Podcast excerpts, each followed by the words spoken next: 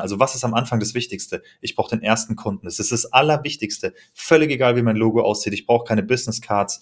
Äh, ich brauche nicht mal eine angemeldete Firma oder sonst irgendwas. Ich brauche den ersten Kunden. Und das versucht man so schnell wie es geht zu validieren. Während, ähm, das heißt, man muss sofort Product Market Fit finden, damit jemand dafür bezahlt. Und man redet mit jedem Kunden und man behandelt jeden Kunden, als ob er heilig wäre.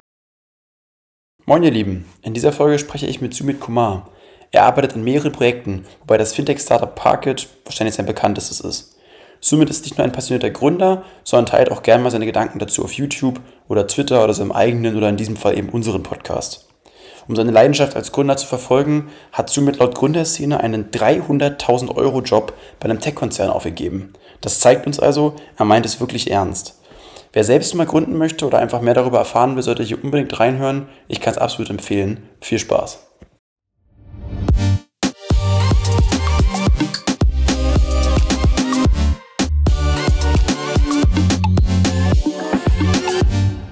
Also wir starten am Anfang äh, mit fünf Warm-up-Questions. Okay. Die musst du dir jetzt einfach mal so stellen, locker aus der, aus der Hüfte. Ähm, bist du Frühaufsteher oder Nachteule?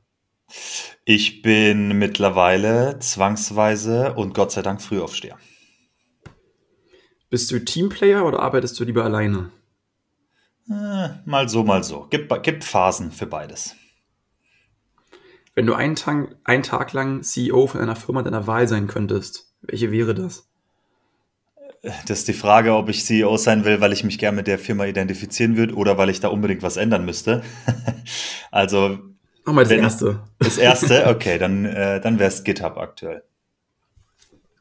Okay, cool. Nutzt du sicherlich auch jeden Tag. Äh, ja, und die machen gerade sehr, sehr, sehr, sehr coolen AI-Stuff.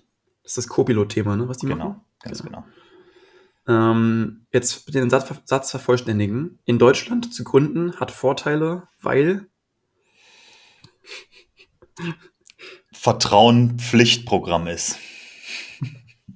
Vertrauen Pflichtprogramm ist. Man kommt nicht drum rum, Vertrauen zu schaffen mit Endkunden, weil äh, die Regeln es vorgeben, dass man entsprechend strikter ist mit einigen Sachen. Ah ja, okay, verstehe, also mit, äh, mit, äh, ja, mit der Gründung, mit den Finanzen und so weiter. Hm. Was sind Hobbys oder Interessen, die nicht mit deinem Beruf in Verbindung stehen? Ähm, die nicht mit meinem Beruf, okay, also äh, Sport, Fitness, ähm, das ist das eine. Ich würde sagen Musik, wobei die Ausübung des Interesses da eher auf Konsumieren aktuell besteht als auf Produzieren. Und ähm, aktuell habe ich wieder ein bisschen Computerspielen für mich entdeckt. Was spielst du da? Anno 1800 ist aktuell das, wo ich, sagen wir mal, ich muss mich im Zaun halten, damit meine Produktivität nicht leidet. Das ist schon, macht mir schon Die Produktivität Spaß. im Spiel oder? Echt. Die okay. Arbeitsproduktivität. Also das, ich habe mir das lange nicht erlaubt, äh, Computer, wieder Computerspiele zu spielen, äh, weil ich halt ähm, einfach große Ambitionen hatte und es sehr viel zu tun gibt und gab. Ähm, aber jetzt äh, Anfang des Jahres, im Januar an meinem Geburtstag, habe ich gesagt, okay, jetzt kaufe ich mir wieder ein Spiel und es wurde mir empfohlen. Und jetzt am Wochenende, also so ein, zwei Tage die Woche, spiele ich dann wieder. Ja, sehr cool. Ich kenne das Spiel auch. Ähm, Finde ich auch, ähm, ist echt ein geiles Spiel. Macht, macht ja. Bock auf jeden Fall. Ja. Ähm, jetzt äh, fangen wir mal so an. Stell ich bitte mal vor, wer bist du? Was machst du? Äh, ja, sehr gerne. Ähm, so mit Kuma, ich bin, ich würde sagen, Gründer. Äh, ich habe natürlich schon eine gewisse Palette hinter mir. Äh, ich habe angefangen, als Programmierer zu arbeiten in Agenturen, in, ähm, in, in Produktfirmen dann, Car2Go oder ShareNow heute, war ich äh, dann lange und bin da auch dann in, in die Leadership-Richtung, Engineering Manager und so weiter.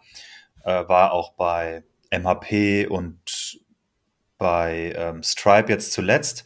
Und ähm, ja, bin dann, habe aber immer schon Nebenprojekte gehabt, wie es pro, bei Programmierern, würde ich sagen, üblich ist. Äh, üblicherweise zum Lernen, ja, ähm, hat man Nebenprojekte, aber ich wollte irgendwann ein Nebeneinkommen, ich wollte irgendwann im Idealfall ein Zusatzeinkommen, das nicht nur, sagen wir, 500 Euro im Monat on top of my, zu meinem Gehalt dazu, sondern wirklich, wo ich vielleicht auch Vollzeit davon leben könnte und so weiter. Wollte ein Internetprojekt machen und ähm, habe da immer wieder verschiedene gemacht. Und das, das jetzt am größten und am bekanntesten ist, ist Parkett. Portfolio-Tracking-Software und die ist mittlerweile so groß, dass ich da Vollzeit drin bin mit, ähm, mit zehn, über zehn Mitarbeitern noch zusätzlich. Also das ist sozusagen jetzt mein Hauptjob geworden. Jetzt bin ich Gründer, Unternehmer und teile von Anfang an schon alles, was ich lerne im Internet über Podcast, Twitter, YouTube, wie auch immer. Wie heißt dein Podcast? Minimal Empires. Podcast heißt Minimal Empires, genau. Ähm, und es geht im Prinzip um alles von der Gründung in Deutschland über, sagen wir mal, die Gründung, das Gründungsszenario an sich, aber auch Idee validieren, welche Idee kann es sein, wie findet man raus, ob es funktioniert, wie findet man die ersten Kunden, Marketing, Hiring, alles, was einen Gründer sozusagen in den ersten zwei Jahren challenged, ähm, äh, wenn man das macht. Und ähm, ja, da alles, was ich lerne, alle Fehler, die ich gemacht habe, alles, was ich mittlerweile sagen kann, funktioniert oder nicht funktioniert, zumindest bei mir, versuche ich mitzugeben, weil ähm, das hat, also solche, solche Formate haben mir persönlich sehr geholfen beim Gründen. Und von allem Feedback, was ich so höre, hilft es auch einigen anderen. Und wenn es nur die Motivation ist. Ja, und ich kann, ich kann auch selbst sagen, also es ist keine Werbung. Ähm, ich bin selbst Minimum Empires Hörer, finde das auch ein spannender Podcast und nutze auch Parkett äh, selbst sehr gern. Also echt äh, coole, coole Plattform, wenn ich das mal, wenn ich es mal anschauen will, mit äh, P-A-R-Q-E-T geschrieben. Ne? Äh, Summit, ist richtig genau. so, oder? Genau. Ich muss gerade überlegen, ob es Doppel-T hinten ist oder nicht, aber Nee. ähm, genau. Genau, also ähm, was ich noch mitbekommen habe, ist, dein Startup-Paket ist ein sogenanntes Open Startup. Kannst du uns mal erzählen, was ein Open Startup bedeutet? Äh, ja, gern. Also ich habe letztens erst gesehen, dass irgendjemand das als Trademark eingetragen hat. Deswegen weiß ich nicht. Also ich meine nicht die Trademark, aber generell bezeichnen sich Startups als Open, ähm, wenn einfach die Metriken geteilt werden. Also bei uns zum Beispiel, wir haben den Umsatz öffentlich, wir hatten, also am Anfang war noch viel mehr öffentlich, wir hatten teilweise unseren Code öffentlich, äh, der war, Teile davon waren Open Source, wir hatten ähm, unsere Page Views öffentlich, wir hatten unsere kompletten Analytics-Statistiken der Webseite äh, public. Also man konnte das gleiche Dashboard, das wir jeden Tag aufrufen, konnte man äh, öffentlich aufrufen. Wir teilen ähm, die Entwicklung, die Roadmap. Ich bin immer sehr transparent mit den Challenges, die wir gerade angehen, mit welches Marketing wir jetzt machen oder ausprobieren, was hat nicht funktioniert und und und. Also äh, Open Startup ist quasi, du bist sehr transparent. Es hat Vor- und Nachteile, aber ähm, ich würde behaupten, vor allem am Anfang hat das auch für das Unternehmen selbst Vorteile, aber vor allem schafft es auch Vertrauen, glaube ich, bei Kunden und äh, lockt auch natürlich Mitarbeiter an, die Lust haben, da mitzuarbeiten und es zu helfen und die Sachen auszuprobieren und so. Das nimmt wahrscheinlich schon so ein bisschen die nächste Frage vorweg, weil das wäre jetzt meine nächste Frage gewesen. Ich denke an, wenn ich jetzt sagen, an die Eigenschaften eines Startups, was offen ist, nennen Sie es mal so, Mhm. ähm, da denke ich eher an Nachteile. Ich will ja nicht, dass meine Konkurrenz sieht, was ich an Umsatz mache, wie Page-Views ich habe, was vielleicht gut funktioniert, was nicht. Also was sind denn da jetzt konkret so richtig die Vorteile von dieser Transparenz? Die erschließen sich mir, gut Mitarbeiter finden in gewisser Weise, aber erklär es mal noch ein bisschen genauer, das ist mir nicht ganz klar. Ja, also, die, also Nachteil ist auf jeden Fall äh, äh, Competition dann irgendwann, weil man halt ein offenes Buch ist und ähm, die Mhm. Konkurrenz nicht.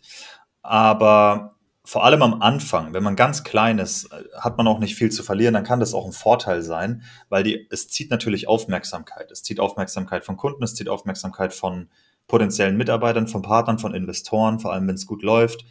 Ähm, und es ist eine Art Marketingmaßnahme, kann man sagen. Es ist aber auch, wenn man als Gründer startet, das ist einfach keine leichte Reise. Man ist alleine, also ich war alleine, äh, hatte keine Co-Founder. Ähm, und was einfach hilft, ist eine Peer Group. Eine, eine Gruppe von Leuten, mit denen man sich austauschen kann darüber. Und äh, andere Gründer zu, findet man über sowas relativ zügig. Die gucken drauf, die, die melden sich, die geben Tipps, die erzählen, was bei ihnen funktioniert hat, was nicht. Wenn man in Online-Communities oder irgendwo Diskussionen hat, kann man einfach auf die Page verlinken und sagen, hey, schau mal hier. Klar, das kann man auch alles im Privat machen, aber das ist so eine, das ist so eine Bubble, die sich da gebildet hat im Open Startup-Bereich, wo man sich einfach ein bisschen ähm, unterstützt und hilft und sieht, wie es läuft. Und äh, in gewisser Weise kann man auch stolz drauf sein. Also ich persönlich habe da sehr viel Energie und Motivation draus gezogen, jeden Monat die Statistiken zu teilen, auch auf Twitter. Ähm, und dafür dann auch entsprechend Feedback, Lob und so weiter bekommen, High Fives, was auch immer, digitale High Fives. Das, das motiviert einfach extrem. Wenn man, wenn ich mir vorstelle, dass ich allein im dunklen Kämmerchen arbeite und den ganzen Progress, auf den man stolz ist, nicht teilt, das, das, das äh, hat auf jeden Fall keinen positiven Effekt auf meine Motivation. Ich sag's mal so. Hm. Ja, und du gibst doch ein bisschen, bevor du nimmst, ne, in solchen Communities, weil du sagst, hey, guck mal, wie es bei mir läuft. Das sind ja auch spannende. Insights für andere. Ja, aber man kann definitiv sagen, äh, das, das hat einen abnehmenden Benefit äh, Mhm. über die Zeit und je erfolgreicher das ist, also wenn ich es pauschal sagen würde, würde ich sagen, ab 50.000 Euro Umsatz pro Monat wird überwiegen dann fast schon die Nachteile, weil dann sieht jeder, okay, das Businessmodell ist viable, lasst es kopieren. Also Copycats gibt schon davor mehr als genug, wenn man schon ja. 5.000, 10.000 Euro Umsatzgrenze im Monat stößt. Und, ähm, und dann wird es einfach so, so groß, dass die, die Nachteile überwiegen und Competitor, also auch große mit Funding und, und so weiter, äh, dass die sich Sachen abgucken oder schauen, was da funktioniert und so. Dann, also wir werden auch eher von den Informationen geschlossener. Wir wollen nicht die Transparenz an sich nehmen, aber zum Beispiel unsere Umsatzzahlen, die teilen wir noch, aber jetzt nicht unsere Monthly Active User oder solche Geschichten. Und da gibt es auch nicht wirklich einen Mehrwert für irgendwen. Den, die Personen, die das interessieren, sind halt Gründer in der Early Stage vor allem, damit sie sehen, okay, was kann man machen, was kann man nicht machen, wie funktioniert's. Und auf, über den Punkt sind wir halt schon hinaus. Jetzt ist das, der Benefit ist relativ gering für ganz viele Leute. Klar, interessieren tut sehr viele Leute. Aber das ist ja nicht der Hauptgrund, nee, nee, klar. Die, um das Interesse zu befriedigen, weil ähm, das schadet uns dann eher. Irgendwann. Hm. Jetzt ist ähm, Parket, sozusagen dein Hauptprojekt, ist äh, Bootstrapped, äh, so wird es genannt. Ist vielleicht auch so ein bisschen ein Buzzword, ich weiß es nicht, aber magst du mal erklären, was man mit Bootstrapping meint? Äh, was bedeutet das und was macht mhm. das eigentlich so aus? Ja, also ich finde es auch interessant, dass es einen eigenen Namen bekommen hat äh, irgendwann, aber es ist, es hat sich einfach in den letzten, sagen wir mal, seit 2000 oder so, weiß nicht, seit halt diese Startup-Welle. Was ist ein Startup? Früher hat man einfach gesagt, ich habe Unternehmen gegründet, dann waren das Startups. Und dann ist so die, das Narrativ in der Öffentlichkeit, du brauchst Investoren. Du gründest kein Startup ohne Investoren. Ja? Wie willst du es sonst machen? Wie willst du sonst äh, deine 20, 20 Mitarbeiter an Tag eins heiern und, ähm, und Massagen anbieten oder so? Und die, das, das ist aber nicht der einzige Weg, ein Unternehmen zu gründen, sondern es geht wie davor auch mit einfach dem Umsatz, den man, den man generiert. Das heißt, man steckt am Anfang vor allem seine Zeit rein als Gründer oder Gründerteam und vielleicht ein paar hundert Euro pro Monat, je nachdem, wie kapitalintensiv die, die Idee ist oder das Produkt. Bei mir waren es, ich habe 100 Euro pro Monat reingesteckt für ähm, Software, Lizenzen und sowas mhm. und meine Zeit. Und äh, dann versucht man so schnell wie es geht, Umsatz zu generieren und profitabel zu werden. Und dann bezahlt man sich nur noch aus dem Umsatz. Also Bootstrapped heißt, ich habe keine Investoren, es gibt keine Fremdfinanzierung. Es gibt lediglich den Umsatz, den man hat und mit dem arbeitet man. Und vielleicht am Anfang, es zählt auch als Bootstrap, wenn man selber Kapital reinschießt. Also wenn ich jetzt eine GmbH von heute gründen würde und 25.000 Euro reinschieße, ist es immer noch Bootstrapped.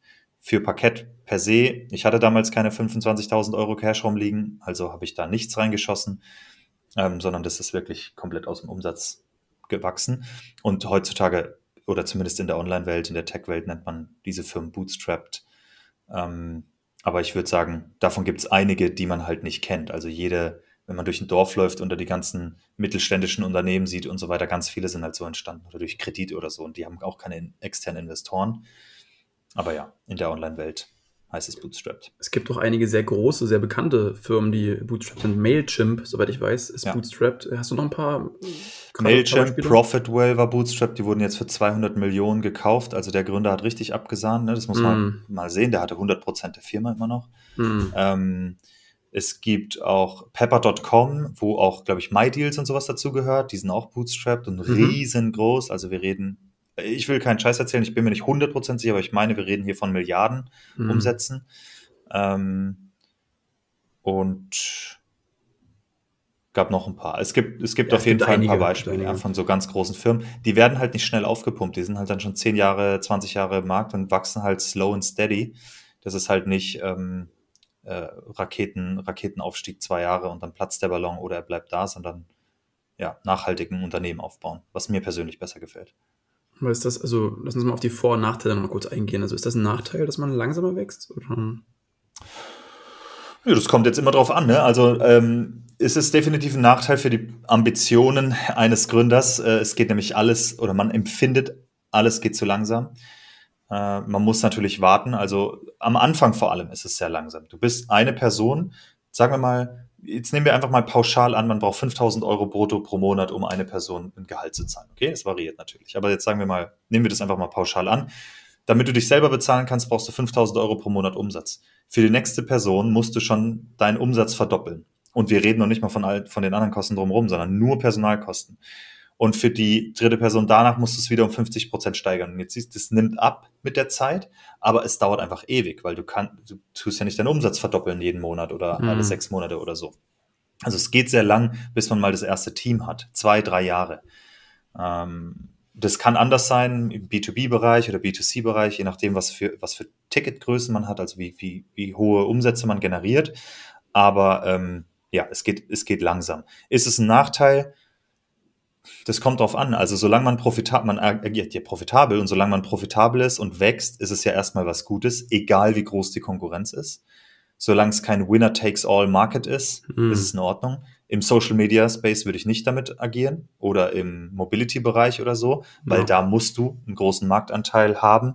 Da brauchst du die Netzwerkeffekte einfach, ne? Die musst du richtig schaffen. Ja. Richtig. Und bei, bei Bootstrappern ist so, man sucht sich meistens eine Nische aus, wo man kann sich ja ausrechnen. So, ich weiß, ich brauche 10.000 Kunden und kann, kann damit ein 10-Personen-Team profitabel ähm, und gut bezahlen, aufrechterhalten für immer.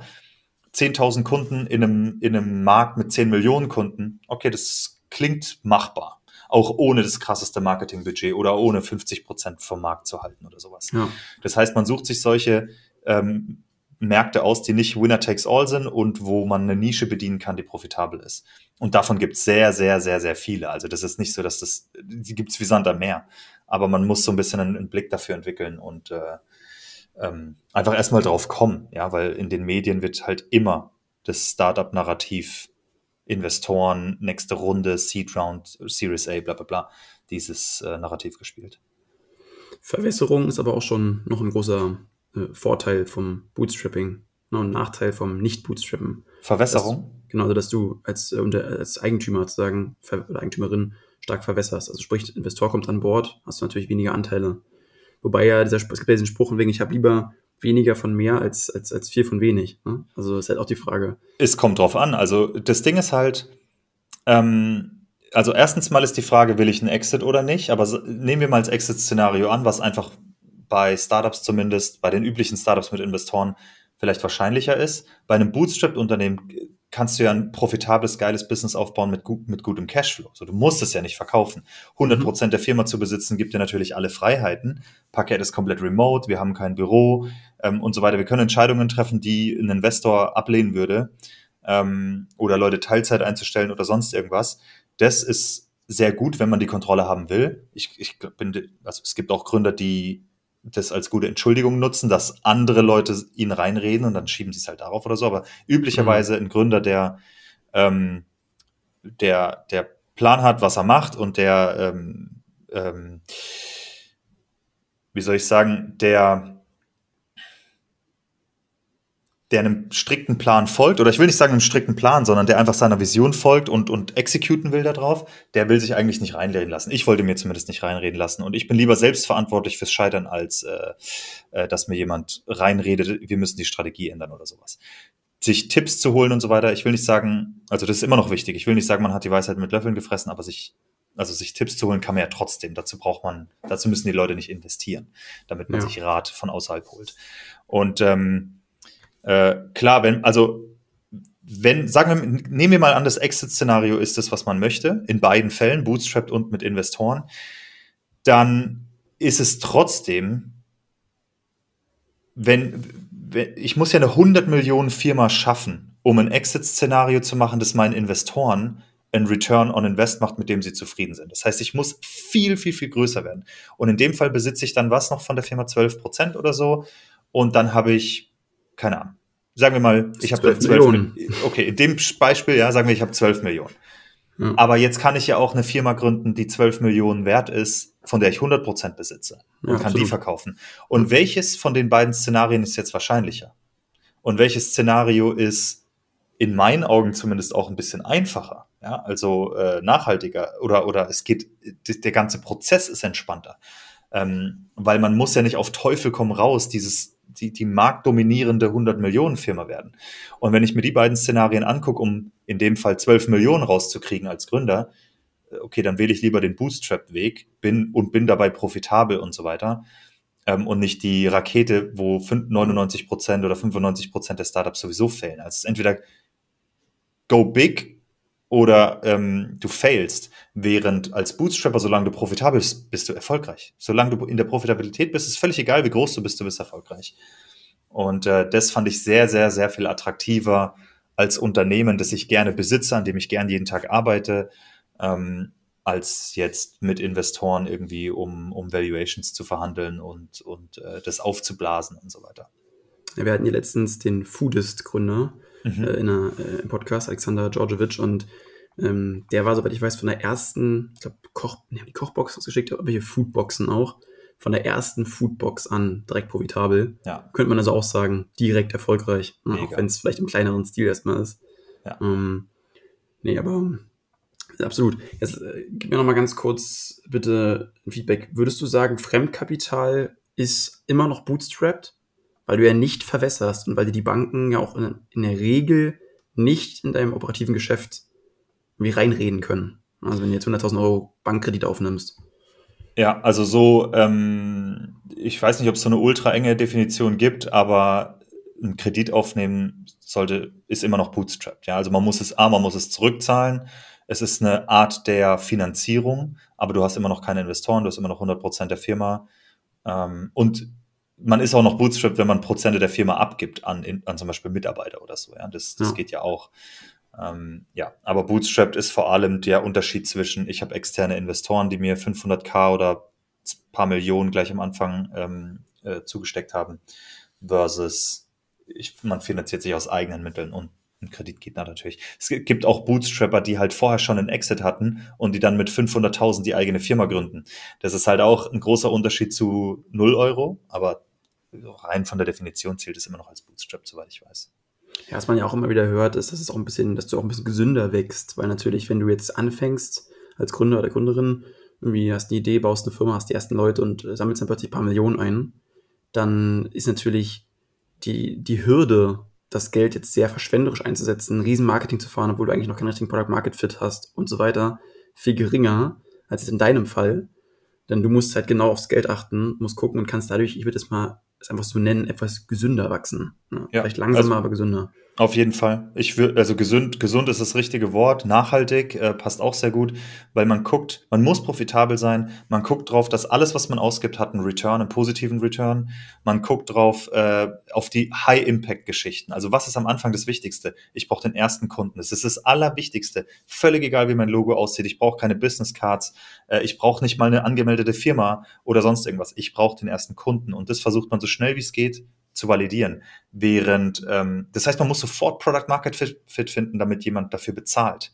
Und man redet mit jedem Kunden und man behandelt jeden Kunden, als ob er heilig wäre. Denn das ist A, die Lifeline, also nur darüber kommt überhaupt irgendwie äh, Geld rein. Und zum anderen, ob die Person kündigt oder unzufrieden ist oder sonst was, das sind alles super wichtige Learnings für Kunde Nummer zwei, für Kunde Nummer 10, 20 und so weiter.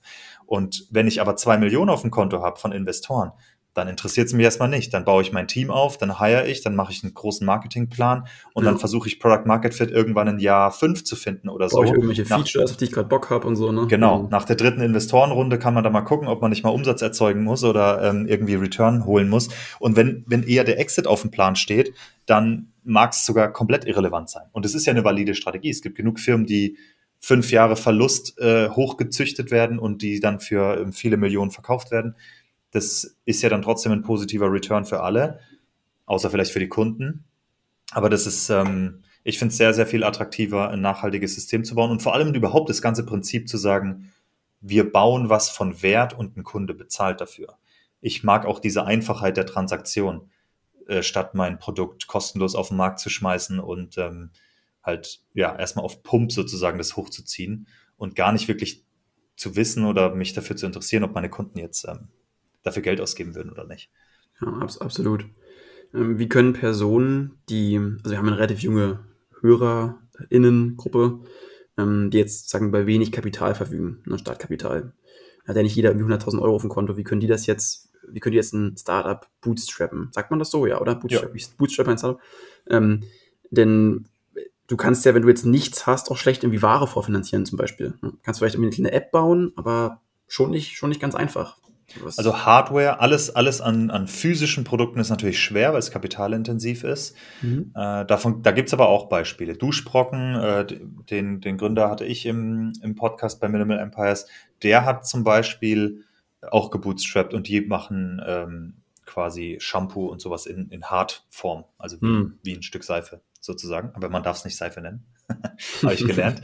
ähm, also das ist auch Bootstrap, also es geht schon man muss halt super scrappy unterwegs sein. Man muss gucken, also wirklich nochmal definieren, was, sind, was ist mein Hauptziel, ähm, das erste Produkt hinzustellen und dann die ersten Kunden zu finden sofort und wie kriege ich das möglichst schnell hin? Wie kann ich meine Idee so schnell wie es geht validieren? Und auf Sachen, wo die meisten einfach nicht drauf kommen, ist zum Beispiel, dass man gar nicht anfängt, das Produkt zu bauen am Anfang, sondern man baut das Marketing zuerst auf. Ich mache eine Landingpage, dafür gibt es kostenlose Tools, kriegt man an einem Wochenende hin. Ich mache die Value Proposition, was verkaufe ich eigentlich? Ich mache eine E-Mail-Liste darunter oder eine Pre-Order-Form, da benutzt du dann Stripe oder irgendeiner von den Payment-Anbietern. Das kann man alles kostenlos machen ähm, und sagt quasi, wenn dich das Produkt interessiert, dann kaufst für 50% off schon mal ein und dann macht man einen Social Media Channel und fängt an, das Marketing dafür zu machen. Dann denken die Leute, ja, warum sollte ich das machen ohne Produkt?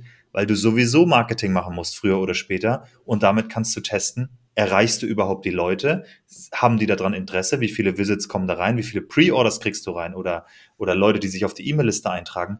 Und dann kannst du quasi den Demand schon vorher testen, die Nachfrage, ja. und gucken, ob du rankommst. Und damit reduzierst du das Risiko natürlich extrem, dass du dann sechs Monate ein Produkt baust, das dann keiner haben will, sondern du hast sofort eine E-Mail-Liste mit den ersten Kunden, sobald das Produkt da steht. Und wenn auch noch Pre-Orders dabei sind, dann hast du sogar gleich. ein bisschen Kapital, um zu bauen. Genau. Wenn du das nicht schaffst mit Pre-Orders, das gibt es in vielerlei Hinsicht, ähm, dass es nicht immer passt oder nicht immer geht, dann hast du halt eine E-Mail-Liste, aber dann weißt du, hey, wenn da tausend Leute draufstehen, okay, jetzt, jetzt nehme ich mir mal meine Freizeit und, und meine Wochenenden und es lohnt sich jetzt da rein zu investieren und also meine Zeit oder Kapital, was auch immer, ähm, und das erst, die erste Version des Produktes zu bauen. Und dann direkt mit den Kunden das Feedback einholen, hey, so sieht die erste Version aus, was denkt ihr, funktioniert es für euch und so weiter. Also es geht um Risikominimierung, es geht darum, keine Zeit zu verschwenden und so schnell wie es geht zu validieren. Und das kann man wirklich in den meisten Fällen ultra schnell. Wir reden von wenigen Wochen, wo man das, sagen wir mal, Datenpunkte bekommen kann, um das zu validieren. Sehr gute Datenpunkte, die die meisten Firmen, vor allem die mit Kapital, um Jahre nach hinten schieben. Hm, hm. Aber es ist ja schon so, dass wenn du Bootstraps, sagen wir es, aufbaust, dann ähm, bist du ja schon angewiesen meistens auf ein Gehalt. Du hast ja irgendwie Opportunitätskosten, du musst ja irgendwie vielleicht deine Miete zahlen, deine, deine, deine Nahrung und so weiter. Das heißt, ähm, wie du schon sagst, in der Regel sitzt man dann nachts in am Wochenende und irgendwie nachmittags, wenn man Nachmittag überhaupt hat, beziehungsweise eher abends, nachts am Wochenende, dann daran irgendwie was zu bauen. Ne? Genau. War bei genau. dir genauso, oder? Bei mir war es genauso. Ich hatte auch äh, genau Zero-Kapital, deswegen ist es immer, immer die Frage, was die persönlichen Umstände hergeben und was nicht. Ähm, was ich empfehlen würde, ist, kündig nicht. Du weißt ja auch noch nicht mal, ob es funktioniert, sondern die Idee validieren, wie ich es gerade eben gesagt habe, Landingpage hinstellen und so weiter. Es geht an einem Wochenende, Social Media Kanal aufmachen und dann anfangen zu posten ähm, und versuchen, eine Audience aufzubauen, äh, eine Followerschaft. Also wie gesagt, das Marketing zuerst. Das, ähm, das erfordert nicht ultra viel. Also klar, wenn du da dran acht Stunden am Tag arbeiten könntest, dann ist es natürlich äh, krass, aber es erfordert es nicht. Deswegen einfach im aktuellen Job bleiben oder einen anderen Job suchen, wenn man noch keinen hat. Ähm, und das nebenbei machen. So habe ich es auch gemacht. Und bei mir ist es halt relativ zügig groß geworden. Das heißt, ich hatte dann gar keine Freizeit mehr, also genau zero Freizeit. Ich habe jedes Wochenende und jede, jeden Tag bis nachts gearbeitet, bin morgens um sechs aufgestanden und habe drei Stunden vor der eigentlichen Arbeit noch an meinem Zeug gearbeitet und so weiter. Das ging zwei Jahre so. Hätte nicht sein müssen, zwei Jahre, aber ich habe es einfach lang gemacht und ich wollte mit dem Geld eher Mitarbeiter einstellen, als mich selber zu bezahlen. Hm. Aber ähm, also man kann nebenher gründen. Was ich empfehlen würde, statt das so wie ich zu machen, ist dann halt direkt Teilzeit zu machen. Ja? Also das geht natürlich auch häufig. Das heißt, man nimmt einen Teilzeitjob an oder sucht sich irgendeinen Nebenjob oder irgendwas, um die persönlichen Kosten noch zu decken, äh, wenn das, äh, das Unternehmen noch nicht reicht und dann auf Vollzeit zu gehen, sobald man merkt, okay, das ist jetzt nachhaltig und ich habe kriege hier einen Umsatz von keine Ahnung 8, 9, 10.000 im Monat rein. Davon kann ich mich selber bezahlen und dann geht's weiter. Ich persönlich hatte halt einen Arbeitgeber, der keine Teilzeitstelle erlaubt. Äh, das heißt, es war Vollzeit oder gar nicht. Und dementsprechend habe ich es bis kurz vor Burnout gezogen und habe dann die Reißleine gezogen. Ähm, kann ich nicht empfehlen, aber wenn ich wieder in der Situation wäre, würde ich es wieder so machen, vermutlich. Ja, interessant, lieber zu hören. Dass so, also ich glaube, was man ja auch ähm, nicht vergessen darf, ist, dass die Zeit, die du hast, die ist begrenzt. Ja, du hast, du musst auch schlafen, du hast nicht, nicht viel Zeit, du musst gucken, dass du irgendwie morgens dann früh aufstehst, wie gesagt, drei Stunden, wie, wie du meintest, vor deiner eigentlichen Arbeit, noch am eigenen Projekt arbeitest. Ähm, ich glaube, was da halt besonders wichtig ist, ist effizient zu arbeiten. Also wirklich in diesen drei Stunden maximal, mit maximalem Fokus an den maximal wichtigen Themen zu arbeiten und eben nicht, wie du auch schon gesagt hast, und ich glaube, das ist wirklich ganz wichtig, das nochmal rauszuheben hier, ähm, eben nicht das Logo zu designen und ja. eben nicht die Visitenkarten zu studieren, auch wenn es natürlich cool ist, deinen Kumpels irgendwie eine geil designte Visitenkarte abends äh, am Stammtisch äh, über den Tisch schieben zu können. Ähm, das ist natürlich, dass man am Ende kein Geld verdient. Ne? Beziehungsweise es kann Geld verdienen, klar, Visitenkarte rüberzugeben, aber dafür brauchst du nicht zwingend Visitenkarte. Gibt es ja andere Mittel. Ähm, das überzeugt auch kein Kunde zu kaufen, ja. Also das, genau. das ist ein sehr guter Punkt und das ist ultra wichtig. Und die Leute, also ich, ich sehe es immer wieder, die Leute versuchen immer wieder vor sich selber zu rechtfertigen, warum das und das jetzt wichtig wäre. Aber es ist, es ist völlig irrelevant, ob du ein gutes Rechnungssystem hast oder wie dein Accounting aufgesetzt ist oder ob du eine Firma gegründet hast oder ob du ein Steuer. Das ist alles egal. Das kannst du alles später machen, wenn du siehst, du hast die ersten Kunden ähm, äh, vor allem Programmierer neigen dazu, erstmal die, die abartige, perfekte Lösung bauen zu wollen, bevor irgendwas, bevor irgendwas geht. Aber das brauchst du nicht. Benutz Excel, mach's manuell. Erst wenn du jeden Tag vier Stunden den gleichen manuellen Task machst, dann automatisier ihn. Vorher machst du alles manuell. Ich, ich habe jetzt noch Projekte, wo ich Software verkaufe, die ich manuell per E-Mail verschicke, wenn ein Sale reinkam. Das, das würde ein Programmierer würde denken, bist verrückt, das muss man alles automatisieren. Ne? Ja, das ist ja alles schön und gut, aber solange ich nur solange ich nur alle zwei Wochen irgendwas verschicke, ähm, ist es unnötig, dass ich das automatisiere jetzt schon. Also ja, man muss sich super darauf fokussieren, was man macht. Äh, und auch, ähm, ich, ich bin ein großer Fan da, ich mache mir To-Do-Listen. So, das ist der, der wichtigste Task heute oder der Task, der mich weiterbringt und den mache ich. Mhm. Ähm, und die andere Zeit, um, um das bisschen zu managen, das Zeitmanagement privat, was ich, was mir persönlich sehr geholfen hat und ich empfehle das auch immer weiter, ist, sich zu überlegen, welche Zeit in meinem Tag ist Konsum und welche Zeit ist äh, äh, Produktivität. Und die, die beste Zeit, die man ersetzen kann, ist die abends, wenn man Netflix äh, guckt oder Computer spielt oder was auch immer, so ab, ab 18, ab 19 Uhr. Ähm, wenn man Kinder hat, dann vielleicht eher ab 20 Uhr. Kinder sind im Bett und was machst du dann bis 11 Uhr, bis du ins Bett gehst? Und da habe ich halt einfach angefangen, ich gehe um 21 Uhr ins Bett. Und dann habe ich morgens meine beste Energie und, und äh, zwei, drei Stunden zusätzlich, die ich in mein eigenes Projekt investieren kann. Und selbst wenn man nur eine Stunde am Tag schafft, aufs Jahr gerechnet, kommst du damit echt weit mit einer Stunde am Tag. Und dann machen am Wochenende halt noch drei draus oder so. Da, da kommt man ziemlich weit. Welche Annahmen hattest du in Bezug aufs Gründen, die sich im Nachhinein als total falsch herausgestellt haben? Äh, äh, äh, äh, das ist eine gute Frage. Welche Annahmen hatte ich aufs Gründen? Das ist auch eine fiese Frage, wir müssen jetzt ein bisschen, bisschen, bisschen nachdenken, aber ähm, natürlich so ein bisschen unvorbereitet getroffen. Also komplett falsch, weiß ich. Es ist halt immer so, klar, ich habe mich in einigen Sachen geirrt oder unterschätzt oder sonst was, aber üblicherweise es gab wenig Sachen, von denen ich jetzt überzeugt war, die dann falsch waren, sondern ich bin eigentlich an alles relativ, du, mit so einem Learning-Mindset hin. So, ich weiß nicht genau, wie das ist, gucken wir mal. Deswegen gab es eigentlich keine konkreten Sachen, wo ich sagen würde, da bin ich komplett das war ein kompletter Fail oder so. Es gab Rückschläge, wie zum Beispiel, ich musste ja einmal den Namen ändern, weil, ähm, obwohl, ich, obwohl ich eine deutsche Markenanmeldung hatte, kam dann was aus den USA und so weiter. Mit dem Thema habe ich mich nicht gut beschäftigt. Das heißt, ich wusste nicht, dass eine deutsche Markenanmeldung quasi nutzlos ist, wenn international jemand sagt, äh, wir haben die Marke. Ähm, und, und solche Geschichten. Aber das würde ich jetzt nicht als Riesenfehler bezeichnen, den man nicht machen darf oder so. Ja. Heute weiß ich es besser und würde würd ein paar Sachen anders machen, aber ähm, das sind so Learning-Schritte, sage ich mal, einfach. Und ja, wenn das Produkt ich, richtig ja. geil ist, dann kann der Name auch geändert werden. Dann nutzt man es halt trotzdem weiter. So, also. es, nichts, es kann dir kaum was passieren, was, was ein Ende fürs Unternehmen bedeutet. Also klar, alles ist schlimm und Ablenkung, aber man wird verklagt oder man bekommt mal richtig schlechte Presse von mir aus oder ich meine, meine komplette Reise inklusive Gründung und Launch ist ja alles auf YouTube dokumentiert. Ist ja alles, ich habe sogar den Launch, also als ich das erste Mal Kunden versucht habe zu bekommen, live gestreamt und in dem einen Forum wurde ich komplett zerrissen. Hätte ich nur das Feedback gehabt, hätte ich das, hätte ich die, die Idee gar nicht weiterverfolgt. Ja, die haben mich komplett auseinandergenommen, ist eine nutzlose App, der Typ will nur deine Daten, ladet da euer Zeug nicht rein und so weiter und so weiter. Und ähm, äh, das,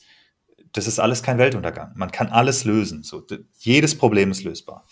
Und ähm, wenn man damit rangeht, eigentlich dann, dann gibt es Gründer sind Problemlöser. Da gibt es eigentlich dann wenig, was einen komplett aus, aus der Bahn wirft oder so. Außer vielleicht private, äh, private Sachen. Aber von der Firma her.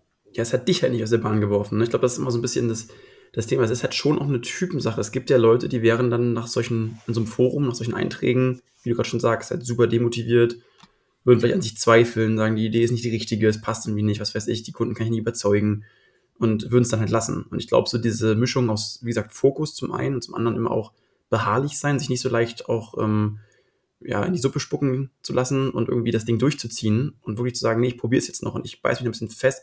Ich glaube, man sollte nicht, sich nicht zu fest beißen, weil irgendwann ist auch ein Punkt erreicht, wo man vielleicht dann sagen sollte, okay, jetzt lasse ich es mal.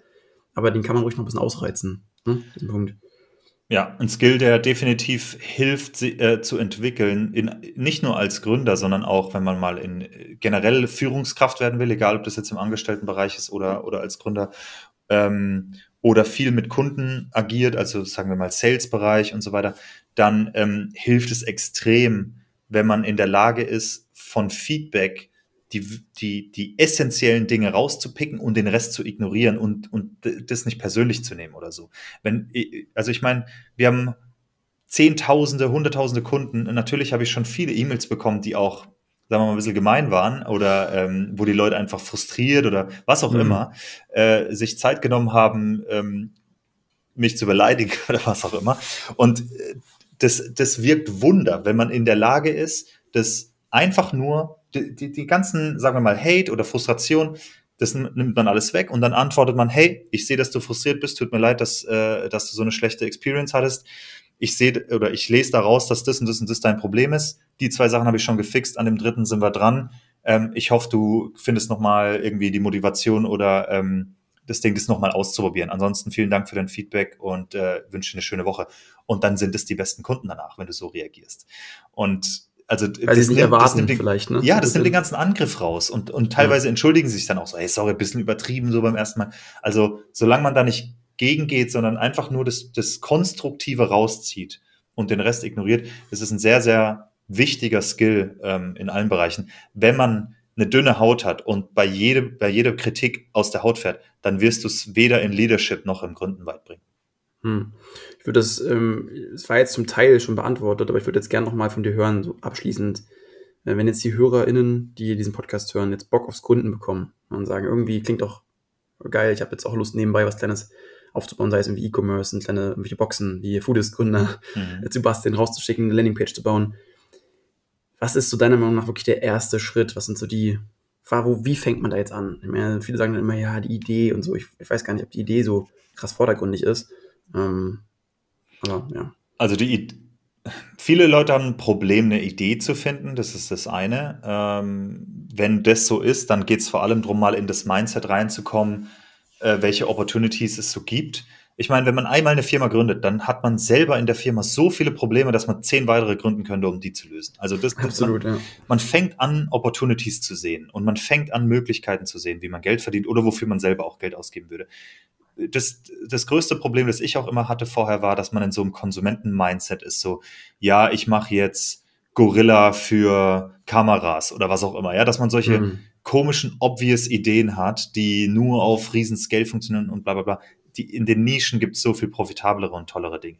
Also was ich empfehlen würde, ist, wo hat man selber ein Interesse, wo man einfach auch zehn Jahre motiviert sein kann. Egal was es ist. Sport, Fischen, Jagen, Volleyball, egal.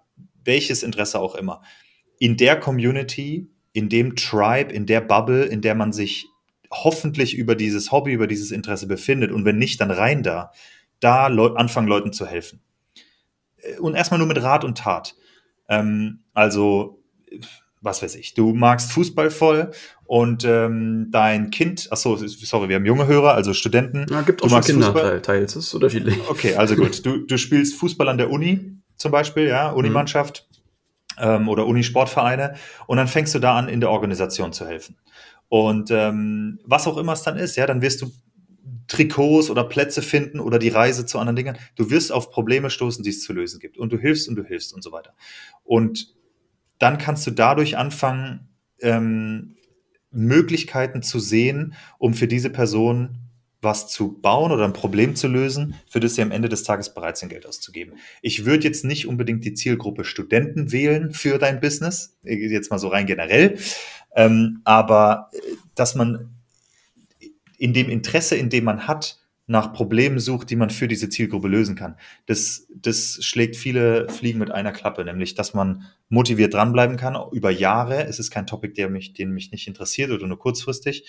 Und auf der anderen Seite hast du halt eine enge Bindung, bist gegebenenfalls sogar selbst User ähm, oder wärst potenziell Nutzer für das Problem, das du löst, für das Produkt, das du baust und ähm, kannst halt direkt Feedback holen. Hast die ersten Leute, die dir ihre Meinung geben könnten oder ähm, die das mal testen können und so weiter. So kommt man auf Ideen, so, ähm, so könnte man starten und das ist ja erstmal, also man muss nicht direkt eine Domain kaufen oder irgendwas bauen oder sonst was, sondern das ist erstmal, ich nenne es mal Marktforschung, Marktrecherche so ein bisschen ähm, und, und, und daran zu gehen. Die Idee zu entwickeln und mit Leuten drüber zu sprechen. Ja, was ich, was ich ähm da auch immer ganz, ganz cool finde als Ansatz, ist, ähm, wenn man selbst in seinem alltäglichen Tun äh, manchmal einen Tisch beißen könnte, weil irgendwas einfach scheiße läuft und kacke ist, ne, irgendeine User Experience und man denkt sich, was für ein Mist hier. Das ist, glaube ich, immer auch ein ganz gutes Anzeichen für, vielleicht könnte man da was verbessern. Ähm, also so diese, diese Pains, die man im Alltag hat, sich einfach mal anschauen, vielleicht mal aufschreiben, überlegen, gäbe es da vielleicht eine Möglichkeit, das ein bisschen besser zu machen? Weil diese Probleme haben ja häufig, nicht immer, aber häufig auch andere Menschen. Ne? Und dann ja. ähm, spricht man mit den Menschen vielleicht mal, macht, baut man eine Landingpage, guckt mal eben, gibt es das Interesse. Ja, ähm, genau. das ist das. Ist das ähm, Pain, Pain Points, die man selber hat. Äh, Pain Points, die andere haben. Immer wenn jemand Excel benutzt, das ist immer ein gutes Beispiel für, äh, da könnte man gegebenenfalls eine Online, äh, Online-Tool äh, dafür bauen. Und dann ja. gibt es aber auch noch einen ganz anderen Bereich. Ich meine, wir reden jetzt von Problemlösung, Produktivität, Software as a Service, aber es gibt ja auch Entertainment ähm, komplett. Also sowas wie, egal ob das jetzt YouTube, Podcast ähm, oder Creator auf, auf Social Media ist oder wo man Tipps gibt über irgendein Produkt, mit dem man sich sehr gut auskennt oder so. Ja. Ähm, oder die Dokumentation dafür schreibt und und und. Ähm, Blogs oder Webseiten generell mit Informationen, wo man über Werbung verdient. Und ich mache mal ein ganz dummes Beispiel, auf das kein Mensch kommen würde, aber ich finde es absolut genial. Es hat auch schon in den USA zumindest jemand gemacht, in Deutschland ist mir niemand bekannt. Ähm, jemand hat in der Nähe von einem Teich gewohnt oder einem großen See. Ähm, der wohnt immer noch da, nehme ich an. Der See gehört ihm sicherlich nicht, aber hat da in der Nähe gewohnt.